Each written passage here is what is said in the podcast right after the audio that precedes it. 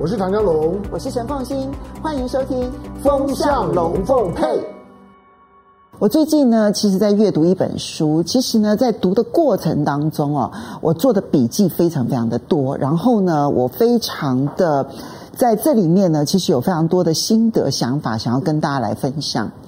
这是呢，由新加坡的知名的外交官，前外交官马凯硕他所写的《中国赢了吗》。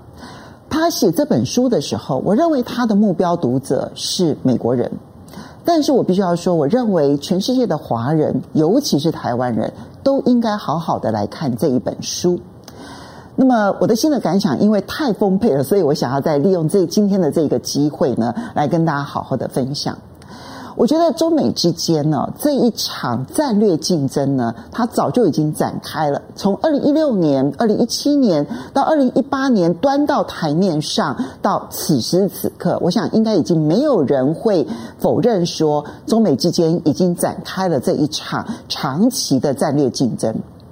那么，这是人类史上最重要的。而且恐怕是就规模而言最大的一场地缘政治上面的一个长期战略竞争，谁会赢？会用什么方式赢？影响着全世界的每一个国家、每一个人。台湾华人都受到了这一场战略竞争当中的重大影响。因此，如果我们对于这一场战略竞争可能发展的结果，我们没有任何的心理准备，没有任何的判断基础的话，那么我们很可能会在这一场战略竞争当中受重伤。就是我觉得说，这一本马凯硕的这本书，其实可以说得上是送给全世界华人的最好的一个礼物。马凯硕呢，他是一个非常有趣的一个人，我觉得他呢是新加坡的外交官，他在新加坡出生，他是印度裔。而且非常标准的印度裔，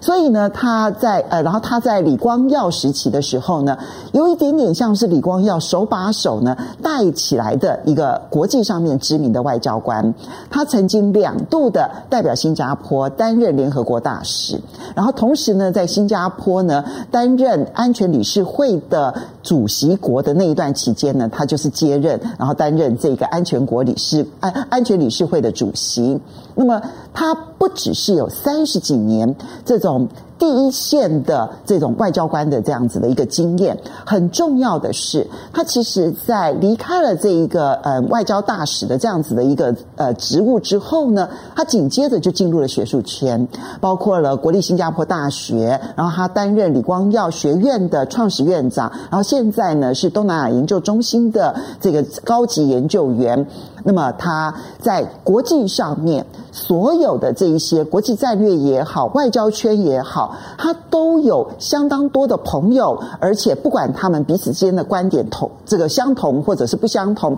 他们之间的关系都非常的友好。所以马凯硕呢，他常常可以从这一些朋友当中获得第一手的资料。马凯硕他因为是印度裔的印度裔的背景，所以他熟悉印度文化。他因为在新加坡长大，所以他熟悉中华文化。他在西方求学，而且娶了一位美国人作为他的老婆，所以呢，他也熟悉美国文化、西方文化。那么，一个又熟悉印度文化、熟悉中华文化、又熟悉西方文化的人，来看待在地表上面最大的两个国家所产生的地缘政治的竞争关系，有谁比他更有资格呢？那么马凯硕呢，他的这个书名就叫做《中国赢了吗》？其实虽然这个书名有点耸动，但是呢，我可以很具体的说，马凯硕认为，在中美进入地缘政治的第一阶段，因为川普的冒进躁动，所以中方其实赢了第一阶段。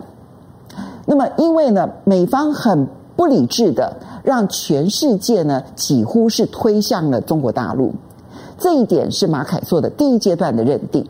那接下来要如何去判断中美之间到底会有一些什么样子的结果？我觉得，嗯，马凯硕呢，他提了对于美国的十项战略问题，我们不需要一一的去细数这十项战略问题。我稍微整理了一下，我觉得呢，有几个重要的方向可以提供给大家去思考。这几个战略问题，当我们在看中美之间竞争的时候，如果这十个问题当中，或者说我整理出来的这几个大的方向，如果你会觉得说，哎呀。这样美国做好像是不对的，诶，或者说，诶，这样中国做好像是不对的。如果你觉得哪一方做的不对，那就代表的他们在战略上面犯了错误。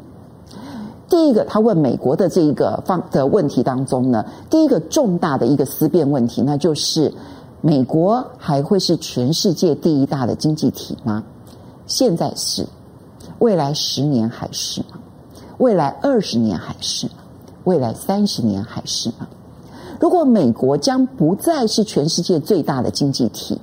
它浪值大多数的资源在国防军力上面，而中美之间终究不会发动全面性的战争，在这个前提之下。那么美方会不会将他少数的资源去用在了军事上面，而忽略了他在不管是教育上面，或者是在他改善基础建设上面，或者是在他所有的其他可以增强他经济竞争力的上面，反而让他减少了投入？这样子长期竞争下来，对美国是好的吗？所以，我们第一个要先去理解，就经济力。其实是一个很强大的力量。你有经济力作为基础，你才可以做各方的投资。投资这件事情，彼此之间是可以相互排斥的。你只有把饼做大了，你才能够确保你每一件事情的竞争你能够成功。所以，他第一个要问的就是：你的竞争力会一直维持在第一吗？如果你的竞争力不再是第一，那你有没有把你的有限的竞争力放在对的地方？我觉得这个里面有几个问题呢，重点是在这个地方。第二个部分是，他拿美苏之间冷战的时候，美国的做法，然后去质疑美国现在的做法跟当年的时候的苏联会不会反而是一致的。首先呢，就是美国当时在美苏冷战的时候，美国是非常知名在国际上面慷慨的盟友。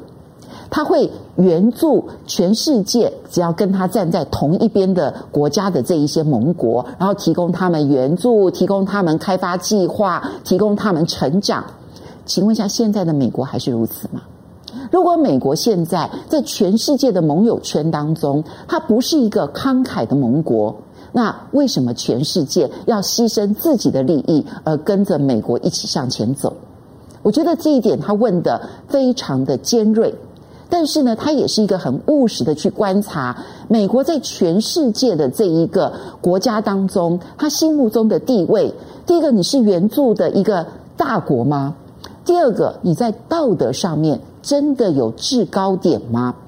如果现在美国自己内部的贫富问题是如此的严重，它的治理问题是如此的严重，它不再是大家心目中所向往的那一个全世界完美国家的一个典范的时候，那么它在硬实力上面没有办法去援助其他国家，在软实力上面没有办法吸引其他的国家把它视为模范的时候，请问一下。美国号召全国、全世界在美国领导之下往前进，它的号召力还存在吗？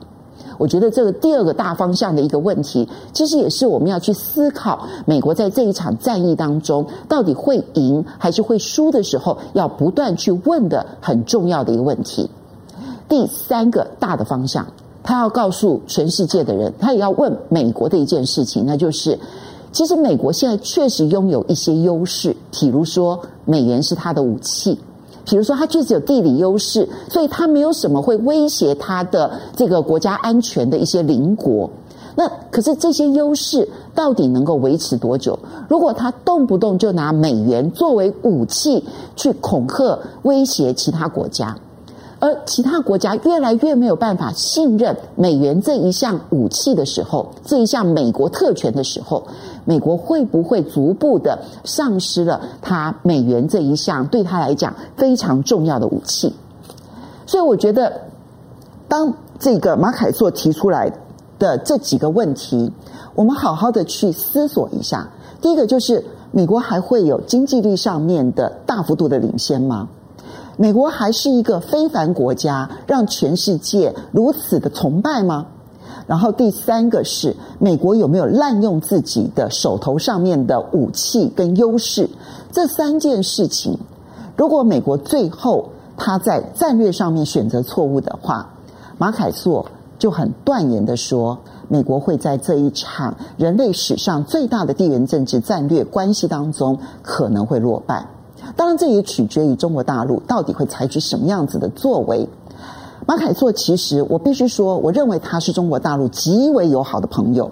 他非常的理解中华文化，他也理解中国大陆在崛起的过程当中，其实无意要将共产输外。的输出没有这个意思，然后他也理解中国大陆呢，其实他以中华文明而骄傲，但无意将中华文明这一个价值套用在每一个国家身上，他无意这么做，因为呢，中国人会觉得中华文明就是中国人才能够懂得，他们并不打算让美国人也要接受中华文化，让欧洲人也要接受中华文化，所以他并没有要输出价值观的这样子的一个革命思维。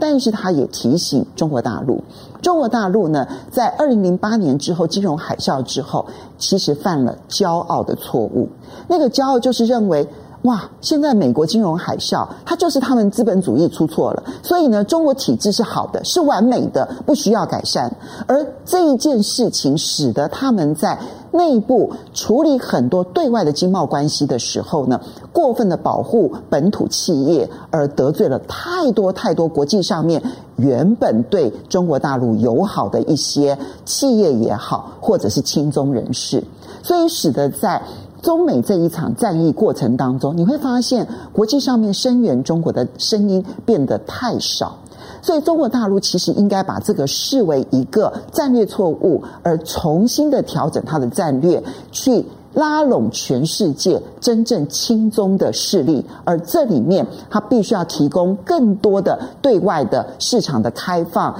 以及这个整个战略性上面的对外的公平的一个经贸环境。